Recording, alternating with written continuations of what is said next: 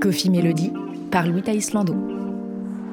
Bonjour à tous et bienvenue dans Coffee Melody. Aujourd'hui, j'accueille l'artiste Enokam à ma table. Dans cet épisode, on en apprend un peu plus sur les différents voyages qu'il a pu faire, notamment en Irlande, au Cameroun, avec toutes ses expériences et aventures. On a fait un mois en groupe avec des musiciens et des gens euh, de Strasbourg pour aider à la construction d'une école. Pas facile à gérer, qui était euh, une source d'obstacles, qui était aussi parfois de beaux défis et une belle preuve aussi d'humilité parce que là-bas ils ont des choses assez dangereuses comme leur route, etc. C'est- vraiment pas le même monde, mais aussi beaucoup de choses très belles d'un point de vue musical, humain euh, que j'ai rencontré. Vraiment, je suis très content d'avoir fait ce voyage.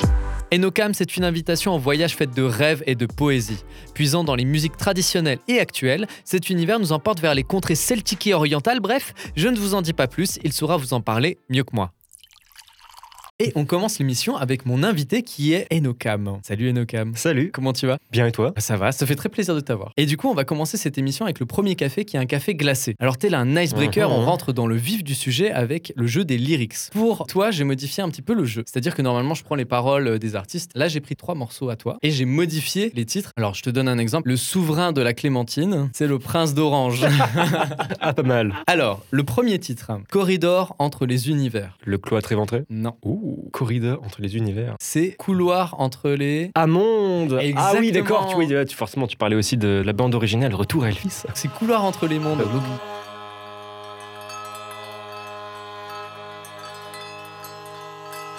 Donc, ça vient du Retour à Elvis, comme tu dis. C'est une bande originale d'une web série du même nom qui est Mm. sortie euh, courant 2019. C'est quoi la genèse de ce projet euh, Retour à Elvis Alors, ça remonte à très longtemps. En fait, c'est deux familles d'amis qui ont commencé à faire des films ensemble, euh, Ok. de manière très amateur. Et ils ont beaucoup aimé le principe, le- l'expérience, ce qui fait qu'ils ont fait 3-4 films. J'ai participé euh, en tant qu'acteur avec d'autres potes euh, du lycée au quatrième. Et le cinquième, ça a été fait par le père d'une des familles qui a un peu repris le flambeau. On est rentré dans le cercle des amis, ainsi de suite. Quoi. Retour à Elvis, ça parle d'une elfe qui se retrouve projetée en fait dans le monde euh, humain. Quoi. Il y a un grand méchant euh, de l'histoire euh, qui essaye de la récupérer. C'est joliment dit. voilà. C'était une bonne expérience. C'était assez stressant parce que c'était aussi euh, agencé dans plein d'autres activités avec Enocam à l'époque aussi, le P qui sortait. J'ai fait beaucoup de choses seul, j'ai tout enregistré seul, mais il y a aussi eu beaucoup d'invités comme Coralie Bouloc, une pianiste, Marie Dietrich donc d'Enocam qui a fait du hautbois, Anthony Ferry qui m'a aidé pour des cordes synthétiques pour deux morceaux, il y a eu du corps par Claire Heimlich, une camarade de licence. Tu pars de licence parce que tu as fait une licence de ça? Exact.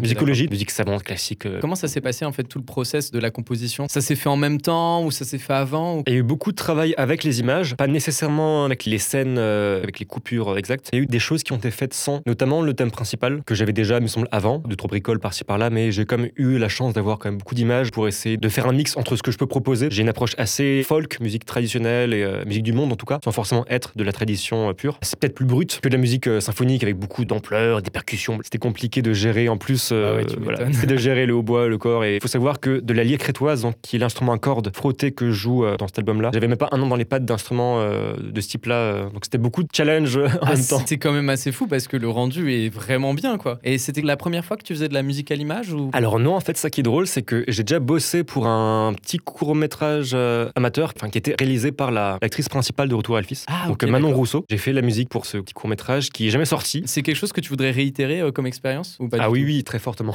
Les trois quarts des morceaux de l'EP qu'on a sortis en 2020 euh, font partie d'un album qui est jamais sorti, qui s'appelle Dans la clairière. Le morceau plus ou moins éponyme, Hors de la clairière, en trois parties, euh, est dans cette idée-là. Pareil, la trilogie islandaise de Comme des lances de lumière, donc notre prochain album, une dimension un petit peu euh, musique originale euh, pour film, quoi. Et il y a aussi le final de l'album qui est assez euh, aussi marqué par ça, quoi. Alors, deuxième titre. hein. À l'intérieur de l'excavation regorgeant d'eau.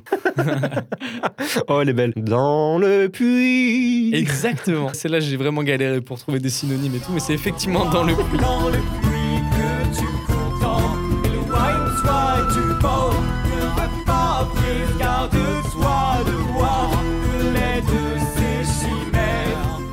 Alors dans le puits euh, qui est tiré de ton premier EP Enocam Ouais. sorti en 2020 dont on a parlé un petit peu avant. Dans le puits à son clip où euh, on te retrouve euh, avec tes musiciens en train de jouer, en train de marcher euh, dans la forêt, etc. Et C'était ton premier clip il me semble? Ouais, c'est le premier clip. C'était une bonne expérience. Carrément, c'était une super belle expérience. C'était en une journée avec Arthur Weber, un, pote à moi. C'était une journée en deux étapes, donc avec le matin à la salle du Zornhorf, avec une petite résidence matinale organisée par la Malle aux artistes et une asso qui a pour but de promouvoir la culture alsacienne musicale. Et donc ensuite, on est parti euh, un peu plus loin, dans les montagnes de Saverne, là, vers le Hobart, euh, ah, la tour du Broch. Plongé dans la nature, euh, en plus on a des points de vue assez incroyables. La chanson est inspirée d'un livre et d'un film aussi qui s'appelle La Route. Le livre est écrit par Cormac McCarthy et c'est un père et son fils qui marchent, qui tentent de survivre à différents niveaux, à différents plans, psychologiquement, humainement, dans un monde après l'apocalypse. Donc c'est un livre qui porte beaucoup de choses assez sombres et qui a aussi beaucoup de lumière en fait sur la manière dont on peut triompher le bien, triompher la lumière entre un père et son fils qui malgré les épreuves euh, tente de s'accrocher à ce qu'il reste de chacun de euh. Et dans le clip, en fait, c'était compliqué de trouver un juste milieu entre ce côté-là, apocalyptique, le contexte, et tout ce qu'on peut en retirer. En gros, c'est un personnage qui est effectivement euh, contraint euh, de faire face à des épreuves assez difficiles. Et il y a ce personnage féminin qui est donc Manon Rousseau, dont je parlais plus tôt. Euh. Ah, qui joue effectivement aussi dans Retour à l'Elfie. Qui joue un petit peu l'espoir, qui joue le rôle de conscience, de dernier cri de survie. C'est l'EP qui a posé un peu ton esthétique? Bah, le projet remonte à 2017 officiellement. Ça fait depuis 2014 que je compose, que je fais des choses un peu dans mon coin, à enregistrer entre autres, mais pas que. Et il y avait une tendance beaucoup plus rock metal à l'origine. Ah, ok, intéressant. D'ailleurs, dans le puits, euh, j'ai encore des démos avec euh, une batterie électronique, des guitares électriques saturées. euh, c'est trop, très drôle à ressortir de temps en temps. Si tu veux, ça a fait son chemin. Le P, c'est un peu une- effectivement une manière de poser ce que c'est, mais un peu plus pour le public, quoi. Parce que je savais déjà à ce moment-là, depuis quelques temps, ce que je voulais faire. Ça se précise toujours, forcément. on vit, on, on évolue, on s'adapte un peu à ce qui se passe dans la vie. Alors, troisième titre, et le dernier du coup, comme un épieu illuminé. Comme des lances de lumière.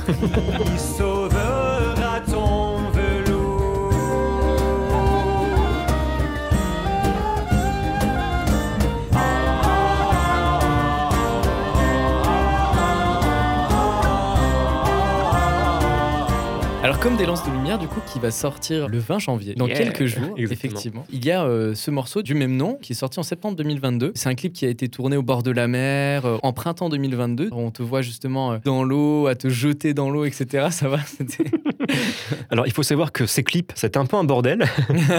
parce qu'il y avait une date, en fait, en Alsace, avec des images donc, tournées au- dans le coin de Villers-Célestat, au château de l'Ortembourg, euh, aux alentours. Et effectivement, comme tu le dis, il y a eu une, des scènes tournées euh, dans le Nord-Pas-de-Calais dans le Nord, avec euh, Arthur Weber, toujours, avec euh, Jessica Roger, une photographe qui nous a pris en photo euh, durant la release partie de l'EP en 2020, au local, et une maquilleuse qui a un peu participé aussi au tournage, euh, quelques plans. À l'origine, je pensais faire ça plus tôt. Premier report à cause du temps euh, mitigé, nuages euh, horribles.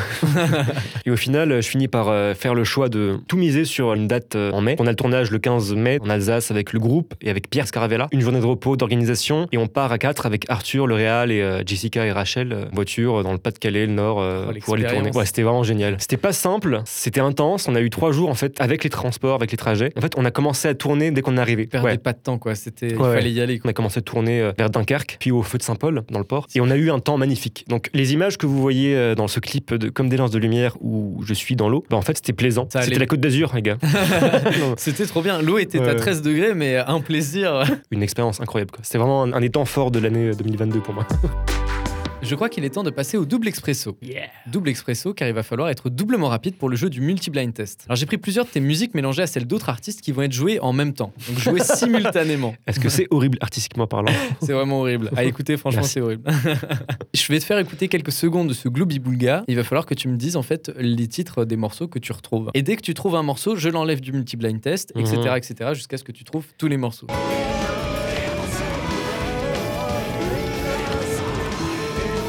Blind Guardian, Noldor, non Un truc comme ça Effectivement, Blind. Guardian, bien joué, bien joué. T'as trouvé autre chose Ah, J'ai des idées, mais je vais reprendre un petit peu euh, une tournée d'oreilles là, pour me replonger dans le- dans l'enfer sur Terre.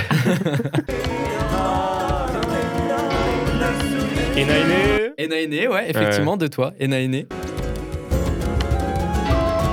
Alors, Tignas Écume, le dernier single euh, avec Mmh, la flûte de Marie. Ah, oui, yeah, Michael Field Ah, avec The Song of a Stan. Ah non, euh, c'est Voyageur, pardon. Effectivement, Michael Field, bien joué. Du coup, il reste deux morceaux. Fratricide. Alors, il reste un morceau, mais du coup, à moins que c'est le Attends. deuxième. C'était pas le morceau sur lequel j'ai participé, euh, un morceau camerounais? Exactement. Bah voilà, bravo, t'as tout trouvé. Effectivement, c'était ça. Alors, avant de passer à la phase de questions, on va juste écouter quelques extraits de tes morceaux pour nos auditeurs.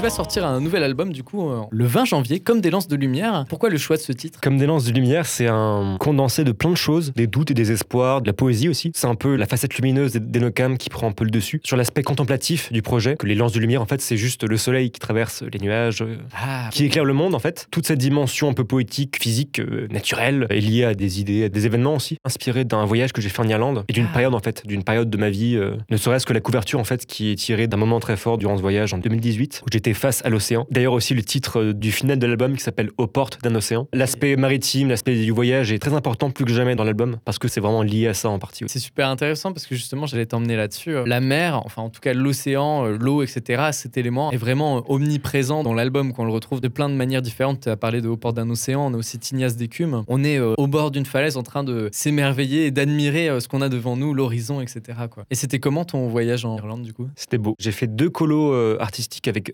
VMSF, c'est un organisme français qui fait des colos à thème. Dont euh, musical. Donc, en gros, j'ai fait deux colos en 2015 et 2016 dans le village d'Alise, dans le BRA, euh, dans le sud-ouest de l'Irlande. Et j'ai entrepris un voyage tout seul en 2018 pour aller rejoindre euh, cet endroit-là, pour retrouver les gens sur place et pour découvrir d'autres choses. Quoi. Je suis aussi passé à Dublin voir un ami. J'ai fait un gros tour du BRA à pied et un peu aussi au nord. Plein de choses magnifiques, des paysages, des sessions irlandaises. Ah, ça devait être à vraiment Donf, beau. ouais, quoi. ouais. C'était vraiment une belle expérience. Et t'es resté combien de temps là-bas? C'était un voyage de combien de Un temps? mois. Ah oui, quand même, ouais, ça t'a laissé vraiment le temps de, de faire toutes sortes de randonnées au bord de l'océan. Mhm. T'as sorti un autre extrait, Ena Ene, où euh, vous jouez avec le groupe, avec les musiciens, dans une sorte d'auberge. C'était où? Une bonne auberge.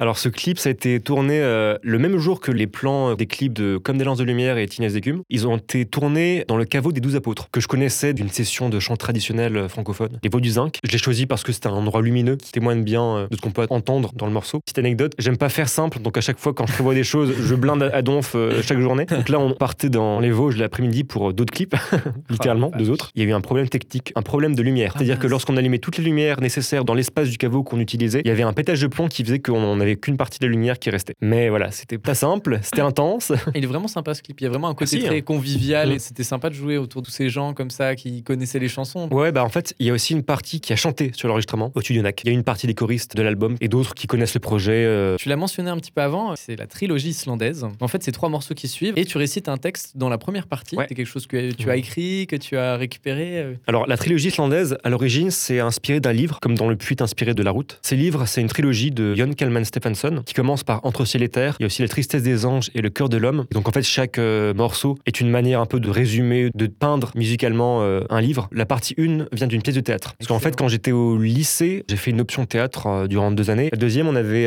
la pièce Antigone au temps présent au programme. Et en fait, il y a un fugitif qui ouvre la pièce, qui a fini par devenir le gamin, le personnage principal des bouquins, euh, et un personnage à qui il arrive plein de choses assez difficiles. Il perd euh, sa famille, il est seul au monde, il voit son meilleur ami euh, mourir devant ses yeux sur un bateau parce qu'il a oublié sa vareuse en voulant retenir des poèmes avant de partir en mer avec son équipe de pêcheurs. Donc en fait, il y a tout un cadre poétique et assez difficile, avec toujours une lumière, un peu comme la route de comme McCarthy, encore une fois. Et donc dans ce morceau, en fait, c'est un peu une lutte pour la vie, un défunt qui s'adresse au gamin dans une tempête de neige pour essayer de le raisonner, de lui faire comprendre que malgré tout, il faut qu'il aille honorer sa parole, il faut qu'il continue à vivre, qu'il porte la lumière. C'est marrant parce que on retrouve vraiment cet aspect-là euh, dans ta musique. Il y a vraiment un côté euh, très euh, espoir en fait, une sorte de fil conducteur, j'ai l'impression. Alors c'est très beau. Je pense que c'est quand même assez vrai. Enfin, ça me fait rire parce qu'en fait, à l'origine, il y a quand même beaucoup de morceaux qui parlent aussi de choses moins jolies, notamment Fratricide, qui est un morceau qui parle en fait de tout l'impact négatif que notre mode de vie occidental, de notre société occidentale ou, et moderne a sur le monde. Depuis quelques temps, depuis quelques années, il y a cette volonté de toujours chercher un moyen de trouver ce qui est positif, ce qui peut encore donner une raison d'espérer. quoi. T'as fait un séjour au Cameroun en 2021. Exact. C'était comment? Beau et difficile. Difficile par rapport à l'environnement ou- Alors, j'y étais pendant trois mois et demi pour une association strasbourgeoise qui s'appelle Jalmic, enfin Espace Jalmic, Cité des Arts euh, du Monde. Et j'ai commencé à travailler avec Jalmic à l'époque où je cherchais un studio euh, pour Enocam, pour l'EP en 2019. On a notamment fait des ateliers de musique et d'art dans les quartiers populaires de Strasbourg durant l'été avec la caravane Art Découvre. Et euh, j'ai fini par euh, accepter de faire ce gros voyage que j'aurais jamais pensé faire honnêtement euh, partir en Afrique. C'est pas un truc qui m'attire Ouais. parce que j'ai d'autres envies euh, musicales, hein, euh, la Crète, l'Irlande. Et donc c'était un, un gros saut que j'ai mis beaucoup de temps à accepter euh, de faire. On a fait un mois en groupe avec des musiciens et des gens euh, de Strasbourg pour aider à la construction d'une école. Le deal, le but euh, pour moi, c'était de rester encore deux mois et demi après pour participer au lancement. Il faut savoir que quand j'ai commencé à opérer en tant que directeur officiellement dans cette école, c'était euh, sans mur. Ça s'est fait vraiment petit à petit. Ouais. Beaucoup de choses qui étaient pas faciles à gérer, qui étaient une source d'obstacles, qui étaient aussi parfois de beaux défis et une belle preuve aussi d'humilité parce que là-bas ils ont des choses assez dangereuses comme leur route, etc.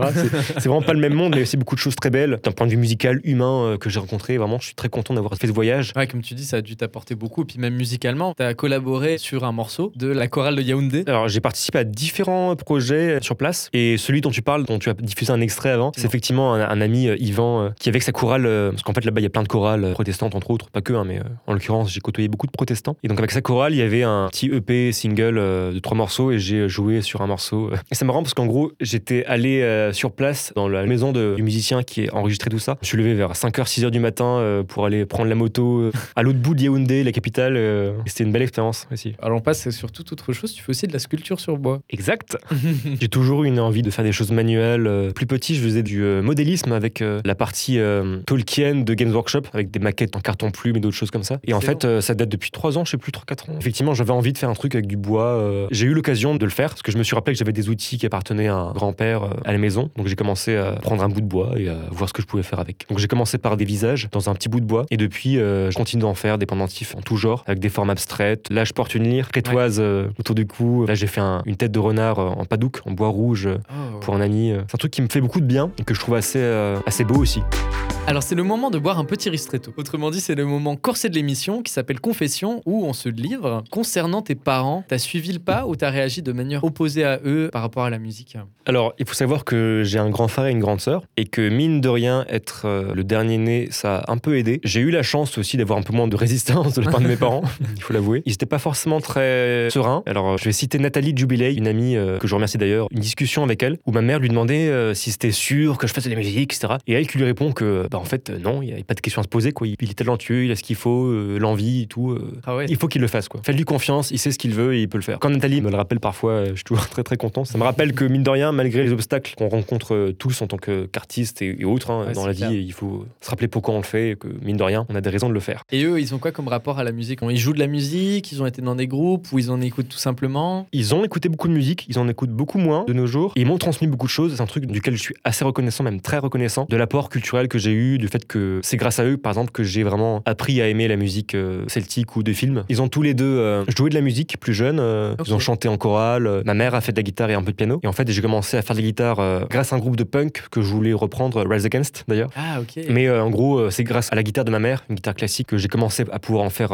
facilement. Quoi. Ils m'ont pas initié vraiment à, à la musique au fait d'en faire, mais ils m'ont donné des choses pour que plus tard je décide moi-même de me dire que c'est un truc qui me plaît vraiment et qu'il faut que je fasse. Ils t'ont donné vraiment les bagages quoi pour te lancer Ouais. euh, dans ce voyage quoi. Par mon parcours personnel, comme celui d'autres personnes que je connais, je me dis que même s'il y a eu peut-être un, un petit retard par rapport à des gens qui commencent très tôt, euh, en école ou pas, je me dis que c'est peut-être mieux d'avoir fait un choix plutôt que d'avoir été dans une voie qui aurait forcément été euh, voilà, forcée. Quoi. Et justement, t'as eu des gros doutes en fait à te lancer ou ça a été plutôt clair pour toi? Il y a souvent des épisodes dans ma vie qui me rappellent que ça devrait pas être flou, que j'ai raison de persévérer, mais il y a aussi beaucoup de moments où effectivement je me pose des questions par rapport à la viabilité, encore une fois, de la musique financière bien sûr, mais aussi par rapport à, à l'échelle euh, mondiale, quoi, se demander est-ce qu'il n'y a pas plus important de nos jours avec tous les enjeux. Tu parles des enjeux écologiques euh, par Oui, parce qu'en fait, euh, c'est juste la question de savoir est-ce que mon énergie en tant que jeune euh, et fougueux personnage, je la dépense pas dans un milieu qui me rapportera plus de bénéfices humains parce que je sais que ça va avoir un impact, alors que là, la musique, c'est bien, mais en fait, il y a plein d'amateurs qui sont peut-être plus heureux euh, qu'un artiste euh, pro parce que eux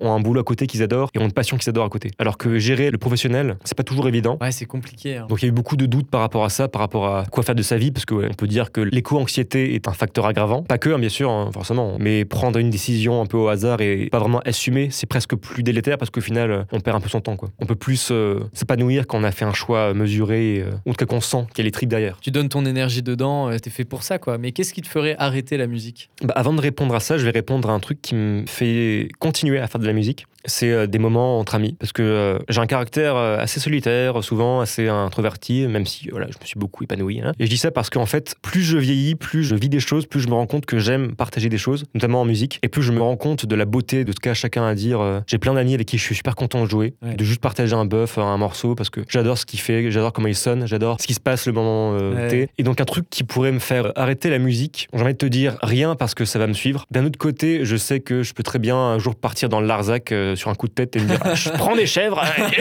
je Mais effectivement, il y a peut-être aussi une quête d'absolu, d'harmonie un peu avec euh, idéaux, euh, envie. euh, parce qu'il y a plein de choses en fait dans le business de la musique qui sont difficiles à gérer. Il y a plein de voies possibles. hein. On, on peut ne pas se cantonner à suivre les rails, c'est possible. Mais comme toute voie, ça demande beaucoup d'efforts et de créativité. D'énergie, Ouais. etc. ouais. Donc c'est pas toujours simple. Un truc qui pourrait me faire arrêter, c'est euh, me rendre compte qu'en fait, euh, je voue plus mon temps et mon énergie à des choses capitalistes ou qui n'aboutissent pas à un bien-être collectif. Tiens, me dire que là, je passe du temps à démarcher, à faire des trucs sur un ordinateur, plutôt que d'aller voir des enfants dans un quartier. euh, sentir qu'on a un impact, c'est important, je trouve. Se rendre compte qu'on est euh, limité à, sa petite euh, pièce et son ordi, c'est un peu frustrant parfois. Alors il est temps de conclure avec un réconfortant cappuccino. Tu nous as concocté une petite playlist pour nous faire découvrir des artistes qui t'inspirent, que tu aimes. Et t'as mis euh, notamment euh, Howard Shore, donc, euh, compositeur de musique de film canadien, qui a composé la musique du Seigneur des Anneaux. Et je ne savais pas, mais qui a composé des musiques de films pour Scorsese, Ouais. aussi pour David Fincher. Ouais, et, euh, Cronenberg. Et aussi qui a participé à la musique de Twilight Yeah 3. tu le savais ça Ouais, ouais. Ah, Excellent. Et ben moi je ne savais Un pas fou. du tout. Ce mec est énorme. si jamais vous avez les infos. Toi t'es un gros fan de Seigneur des Anneaux. Ouais, de l'univers en général, j'aime beaucoup l'univers de Tolkien. Les films aussi m'ont beaucoup plu, forcément. Euh, Toute la dimension fantastique, la dimension aussi euh, morale, les choses qui est derrière, intemporelles, l'inspiration de la mythologie européenne en général, euh, à la fois euh, imaginaire mais euh, qui a un fondement, quoi. Comme disait Tolkien lui-même, le conte de fées, en général, c'est parfois plus réel que la réalité, quoi. Il y a des choses tellement ancrées, tellement souterraines Ouais. dans les mots qu'on utilise, dans les dragons, comme il disait. Tu fais référence à ce que tu as dans ton album Les cavernes de Mandos. Exact. D'une part, c'est un morceau pour chœur, un des quatre morceaux qu'on a enregistré avec Romain Muller euh, aux Dominicains de Haute-Alsace à Guebwiller, dans la nef des Dominicains, où je me suis pelé comme un con, euh, alors que lui était dans une cabine chauffée euh, Oh, ça RPZ de Romain. J'avais envie d'une pièce pour chœur avec euh, la dimension existentielle du texte, qui parle en fait d'une manière ou d'une autre de la vie. C'est un peu une réflexion sur ses contours, ses limites, sur ce qu'on imagine qu'il y a après. Parce qu'en fait, les cavernes de Mandos, dans l'univers de Tolkien, c'est un peu le lieu du repos, notamment des elfes qui sont morts. Et en général, les elfes qui sont morts, décédés, c'est les elfes qui sont repartis en Terre du Milieu pour aller combattre l'ennemi euh, ultime Morgoth, un Valar déchu, un, un demi-dieu déchu qui a foutu le bordel en gros. C'est un peu une manière de relier euh, l'imaginaire de Tolkien, que j'apprécie beaucoup, à euh, un questionnement tout naturel, quoi, avec la dimension inconnue de la fin de vie, de tout ce que ça représente. Par exemple, il y a des bouts de phrases qui parlent du souvenir, de la mémoire, de tout ce qu'on porte en nous, de bagages, de vécu, qui parfois peut être réduit très vite en poussière parce qu'on maîtrise rien, quoi. On est une petite plume dans un univers déchaîné. C'est un peu ça, ouais. C'est pas inspiré directement dans le texte, mais il y a beaucoup de parallèles, quoi. C'est un peu une référence. euh, Alors t'as mis Michael Field. Ouais. Et justement t'as repris en fait The Voyageur de Michael Field Ouais. au Buzuki. Exact. C'était euh, il y a quelques temps. C'est une grande inspiration pour toi, euh, Michael Field? Mike Oldfield et l'album euh, Voyageur, c'est, euh, je crois, le plus vieux souvenir euh, musical que j'ai. Ah, excellent. En fait, notamment le morceau instrumental Song of a Sun, qui n'est pas une compo mais une reprise, et c'est un souvenir euh, musical marquant, c'est un album marquant. Effectivement, j'ai repris euh, Voyageur parce que c'était une manière de rendre hommage spécifiquement à lui, tout ce que ça peut évoquer le titre. La musique est belle, mais effectivement, le fait qu'il y ait le mot voyageur, enfin voyage, Ouais, euh, bah oui. voyage maritime euh, en général, euh, ça marche bien quoi. On revient euh, de nouveau à l'océan et à la. à c'est fou. Il y a vraiment ça qui te porte dans ta musique. Ouais. Tu avais fait aussi une reprise euh, folk celtique d'un groupe Blind Guardian.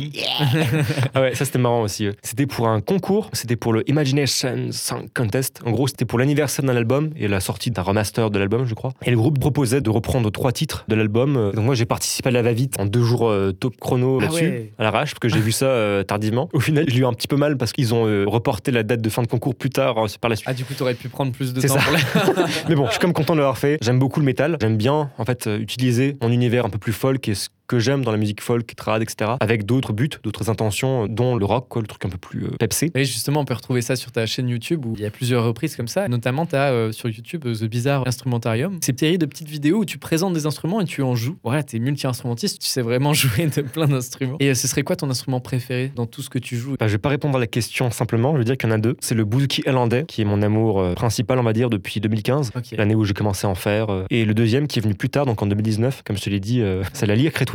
Et il se trouve que l'Irlande et la Crète, c'est deux univers de culture, de répertoires musicaux qui m'attirent plus que d'autres. Et notamment avec le projet Eriol, un projet solo que j'ai lancé là il y a quelques jours. C'est un peu euh, les musiques traditionnelles que je veux le plus creuser, sans forcément prétendre être euh, un maître de ces traditions-là, parce qu'il y a plein de gens qui en font bien mieux, qui ont bien plus poussé la chose que moi, hors euh, Irlande ou Crète, hein, même des non-natifs. Et j'aime bien utiliser ces instruments, sachant que le bouzouki, par exemple, c'est un truc qui vient de Grèce à la base. Donc il y a aussi une démarche en fait d'appropriation de l'instrument en Irlande que j'aime beaucoup. C'est plus proche d'une mandoline sur le principe. Et effectivement, à la base, ça vient du bouscu grec. quoi. C'est des musiciens qui ont fini par modifier un instrument qu'ils avaient ramené euh, de Grèce. euh. T'as parlé de la lyre crétoise, t'as mis euh, dans la playlist Stelios Petrakis, coup, qui est un artiste grec, et euh, qui est musicien luthier. avec Rosalie, un musicien qui a fini par se spécialiser dans les musiques du bassin méditerranéen, et notamment la Crète. Stelios Petrakis, il a mis en place un modèle de lyre crétoise à cordes sympathiques, donc à cordes qui résonnent. Il y a les trois principales qui sont jouées avec les ongles par le côté, comme la traditionnelle. Environ une dizaine de cordes, une vingtaine de cordes en plus qui résonnent, qui enrichissent le son. Et donc ces deux musiciens ont développé cet instrument-là. J'ai craqué, j'ai acheté une lyre récemment, euh, cette année, en mars, quoi. euh,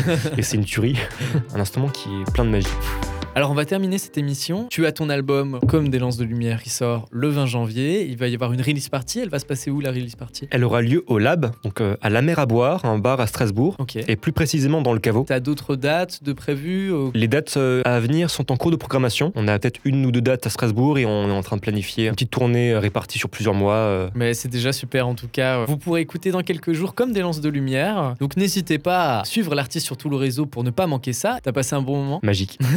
Merci Louis Thaïs. Mais merci à toi, ça m'a fait plaisir de t'avoir franchement pour parler de plein de choses, du Seigneur des Anneaux, d'instruments et tout, c'est génial. En tout cas, n'hésitez pas à suivre l'artiste sur ses réseaux, à streamer sa musique et écouter dans quelques jours, comme des lances de lumière, son nouvel album. D'ici là, je vous dis à bientôt pour un nouvel épisode de Coffee Melody.